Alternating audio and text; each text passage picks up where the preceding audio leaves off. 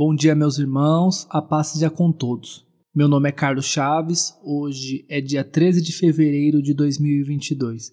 Sejam bem-vindos novamente ao Devocional Edificai. O texto que iremos falar hoje está no Evangelho de Lucas, no capítulo 12, versículo 1 ao 7.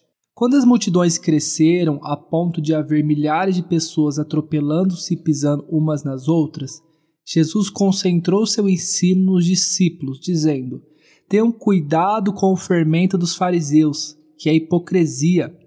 Virá o dia em que tudo que está encoberto será revelado, e tudo que é secreto será divulgado. O que vocês disseram no escuro será ouvido às claras, e o que conversaram a portas fechadas será proclamada dos telhados. Meus amigos, não tenham medo daqueles que matam o corpo. Depois disso, nada mais podem lhes fazer. Mas eu lhes direi a quem devem temer. Temam a Deus, o que tem o poder de matar e lançar no inferno. Sim, a esse vocês devem temer. Qual é o preço de cinco pardais? Duas moedas de cobre?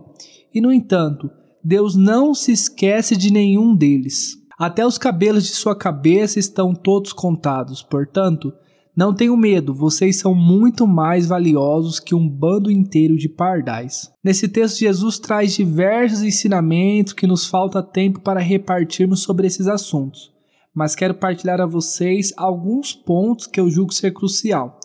Os versículos 2 e 3 podemos refletir duas coisas. Aquilo que nós fazemos no secreto, seja para o progresso da nossa vida espiritual, seja de bondade para com o nosso próximo, um dia o próprio Deus irá revelar isso diante dos homens. E segundo ponto, aquilo que nós fazemos para o regresso da nossa vida espiritual ou de ruindade para o nosso próximo, um dia o próprio Deus irá revelar isso diante dos homens. Algumas pessoas vivem na terra como se elas fossem eternas mas a Bíblia nos ensina a remir o tempo e aproveitar todas as oportunidades para dia após dia nós nos parecermos com Jesus e fazer o bem ao próximo.